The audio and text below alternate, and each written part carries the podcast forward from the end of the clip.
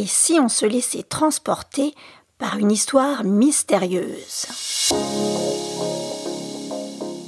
Dans l'épisode précédent, Rouletabille, en présence de Robert Darzac, Sinclair et le père Jacques, a pu inspecter minutieusement la chambre jaune. À cette occasion, il se fait une idée de la taille de l'assassin et parvient également à la conclusion que mademoiselle Stangerson ne portait pas les cheveux en bandeau le soir du drame. Détail que seul le reporter semble pouvoir comprendre. Alors que le mystère reste total, Rouletabille embarrasse le père Jacques en lui faisant remarquer qu'il sait que le mouchoir et le béret retrouvés dans la chambre jaune sont identiques à ceux que le vieil homme possède. Rouletabille, attentif à tous les indices, a pensé à recopier sur papier une empreinte de pas retrouvée dans la chambre. Le jeune reporter semble stressé par la présence de Frédéric Larsan. On comprend alors son désir fort d'avancer sur l'enquête plus vite et mieux que l'inspecteur de police.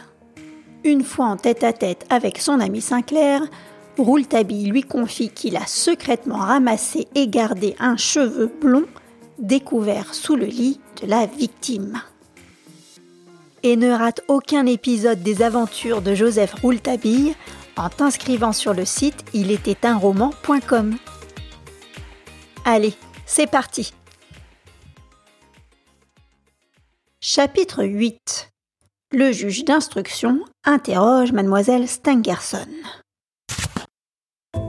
Cinq minutes plus tard, Joseph Rouletabille se penchait sur les empreintes de pas découvertes dans le parc, sous la fenêtre du vestibule. Un homme, qui devait être un serviteur du château, vint soudainement à nous, à grandes enjambées. Il cria à M. Robert Darzac, qui descendait du pavillon. Vous savez, monsieur Robert, que le juge d'instruction est en train d'interroger mademoiselle? Monsieur Robert Darzac se mit aussitôt à courir en direction du château. L'homme courut derrière lui je fis. Si la victime parle, cela va devenir intéressant. Mon ami dit Nous devons savoir. Allons au château. Et il m'entraîna. Mais au château, un gendarme nous interdit l'accès au premier étage. Nous dûmes attendre au pied des escaliers. Pendant ce temps-là, voici ce qu'il se passait dans la chambre de la victime.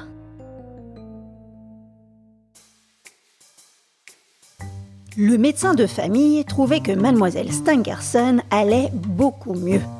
Craignant une rechute fatale qui ne permettrait plus de l'interroger, il avait cru de son devoir d'avertir le juge d'instruction.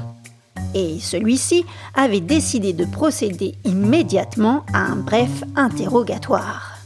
Monsieur Demarquet, le greffier, monsieur Stangerson et le médecin y assistèrent.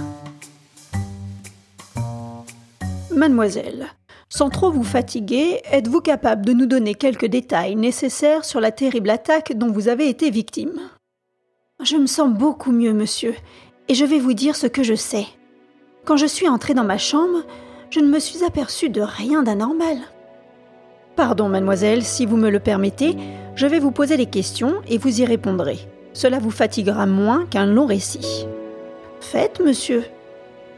Ce jour-là, quel fut l'emploi du temps de votre journée? Je le désirerais aussi précis que possible. Je me suis levée tard, à 10 heures, car mon père et moi nous étions rentrés tard dans la nuit. Nous avions assisté à la réception offerte par le président de la République en l'honneur des membres de l'Académie des sciences de Philadelphie. Quand je suis sortie de ma chambre à 10h30, mon père était déjà au travail dans le laboratoire. Nous avons travaillé ensemble jusqu'à midi, nous avons fait une promenade d'une demi-heure dans le parc, nous avons déjeuné au château. Une demi-heure de promenade jusqu'à une heure et demie comme tous les jours, puis mon père et moi sommes retournés au laboratoire. Là, nous trouvons ma femme de chambre qui vient de faire ma chambre. J'entre dans la chambre jaune pour lui donner quelques ordres sans importance. Elle quitte le pavillon aussitôt et je me remets au travail avec mon père. À 5 heures, nous quittons le pavillon pour une nouvelle promenade et le thé. Au moment de sortir à 5 heures, êtes-vous entré dans votre chambre? Non, monsieur, c'est mon père qui est allé pour chercher mon chapeau. Et il n'y a rien vu de suspect? Évidemment non, monsieur, dit monsieur Stangerson. D'ailleurs, il est à peu près sûr qu'à ce moment-là, l'assassin n'était pas encore sous le lit. Quand vous êtes parti, la porte de la chambre n'avait pas été fermée à clé. Non, nous n'avions aucune raison de le faire. Monsieur Stangerson et vous êtes partis combien de temps du pavillon? Une heure environ? C'est pendant cette heure-là, sans doute, que l'assassin s'est introduit dans le pavillon, mais on ne sait pas comment. Pourtant, on trouve bien des traces de pas qui partent de la fenêtre du vestibule, mais aucune qui y arrive. Aviez-vous remarqué que la fenêtre du vestibule était ouverte quand vous êtes sorti avec votre père? Je ne m'en souviens pas. Elle était fermée, ajouta M. Stangerson. Et quand vous êtes rentré? Je n'ai pas fait attention, M. Stangerson répliqua. Elle était encore fermée. Je m'en souviens très bien car en rentrant, j'ai dit tout haut Vraiment, le père Jacques aurait pu ouvrir. Hmm, c'est étrange. Rappelez-vous, monsieur Stangerson, que le père Jacques, en votre absence et avant de sortir, l'avait ouverte. Vous êtes donc rentré à 6 heures dans le laboratoire et vous vous êtes remis au travail. Oui, monsieur. Et vous n'avez plus quitté le laboratoire depuis cette heure-là jusqu'au moment où vous êtes entré dans votre chambre. Ni ma fille ni moi, monsieur. Nous avions un travail tellement pressé que nous ne perdions pas une minute. Vous avez dîné dans le laboratoire? Oui, pour la même raison. Avez-vous coutume de dîner dans le laboratoire? Non, nous le faisons que rarement. L'assassin ne pouvait donc pas savoir que vous dîneriez ce soir-là dans le laboratoire. Mon Dieu, monsieur, je ne pense pas. C'est lorsque nous revenions vers 6 heures au pavillon que je pris la décision de dîner dans le laboratoire, ma fille et moi. À ce moment, je fus interrompu par mon garde. Il me retint un instant pour me demander de l'accompagner en urgence dans le bois dont j'avais demandé la taille. Comme je ne pouvais pas venir, j'ai remis cette tâche au lendemain. Puisque le garde allait passer par le château, j'en ai profité pour lui demander de prévenir le maître d'hôtel que nous dînerions dans le laboratoire. Une fois le garde parti, je rejoignis ma fille à qui j'avais remis la clé du pavillon et qui l'avait laissée sur la porte à l'extérieur. Ma fille était déjà au travail. À quelle heure, mademoiselle, êtes-vous entrée dans votre chambre pendant que votre père continuait à travailler? À minuit. Le père Jacques était-il entré dans le courant de la soirée dans la chambre jaune? Oui, pour fermer les volets et allumer la veilleuse, comme chaque soir. Et il n'a rien remarqué de suspect? Oh, il nous l'aurait dit. Le père Jacques est un brave homme qui m'aime beaucoup.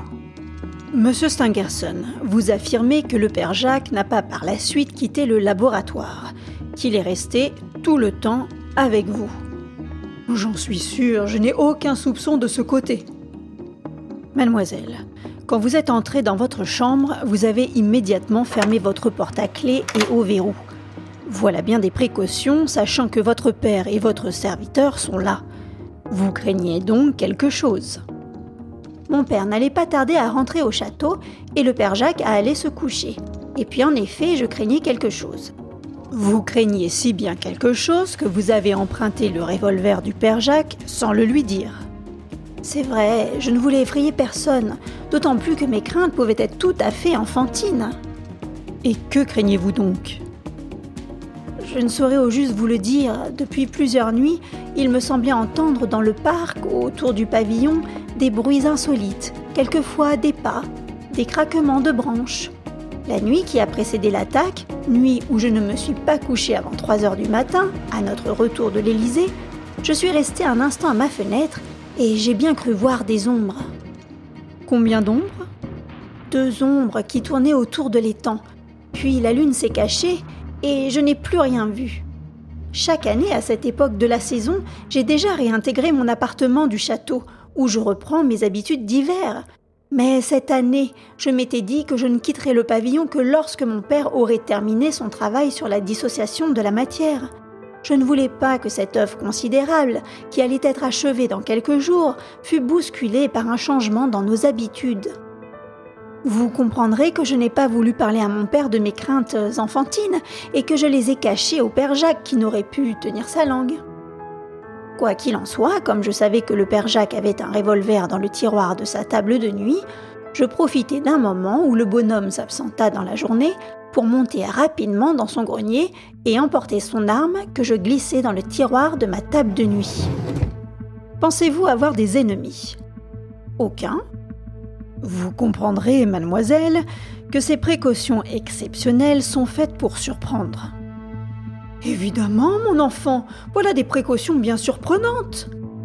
Non, je vous dis que depuis deux nuits, je n'étais pas tranquille, mais pas tranquille du tout. Tu aurais dû me parler de cela, tu es impardonnable. Nous aurions évité un malheur. Mademoiselle, une fois la porte de la chambre jaune fermée, vous vous couchez. Oui, et très fatiguée, je dors tout de suite. La veilleuse était-elle restée allumée? Oui, mais elle projette une très faible lumière. Maintenant, mademoiselle, dites-nous ce qui est arrivé. Je ne sais s'il y avait longtemps que je dormais, mais soudain je me réveille. Je poussai un grand cri.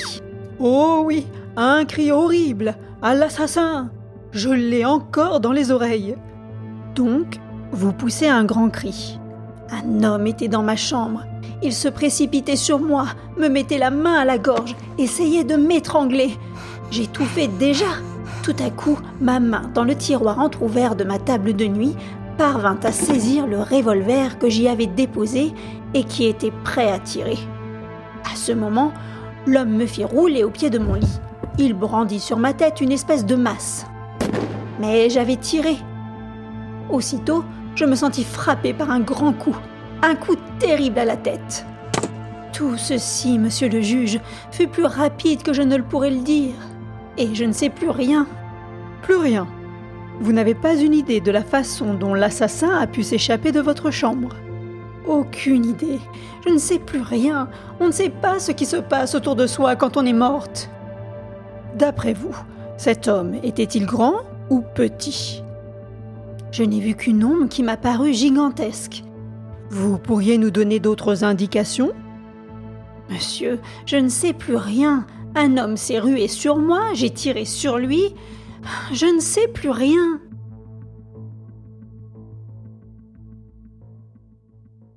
Ici se termine l'interrogatoire de mademoiselle Stangerson. Joseph Rouletabille attendit patiemment monsieur Robert Darzac. Celui-ci se trouvait dans une pièce voisine de la chambre de mademoiselle Stangerson. Il avait secrètement écouté tout l'interrogatoire.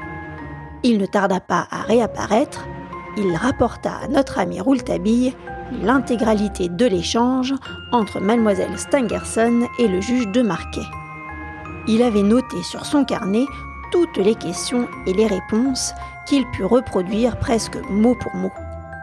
Sa grande précision me surprit. En vérité, M. Darzac avait l'air d'être au service de mon jeune ami. Il agissait comme quelqu'un qui ne pouvait rien lui refuser. L'information concernant la fenêtre fermée marqua énormément le reporter comme elle avait marqué le juge d'instruction. Aussi, Rouletabille demanda à M. Darzac de lui répéter encore une fois l'emploi du temps de M. et Mlle Stangerson le jour du drame. L'épisode du dîner dans le laboratoire sembla l'intriguer au plus haut point. Pour en être bien sûr, il se fit redire deux fois que seul le garde savait que le professeur et sa fille dînaient dans le laboratoire et qu'il l'avait su car M. Stangerson lui avait demandé d'aller avertir le maître d'hôtel. Quand M. Darzac eut terminé, je dis Voilà un interrogatoire qui ne fait pas beaucoup avancer le problème. Il le recule, acquiesça M. Darzac? Pensif, Rouletabille fit Il l'éclaire.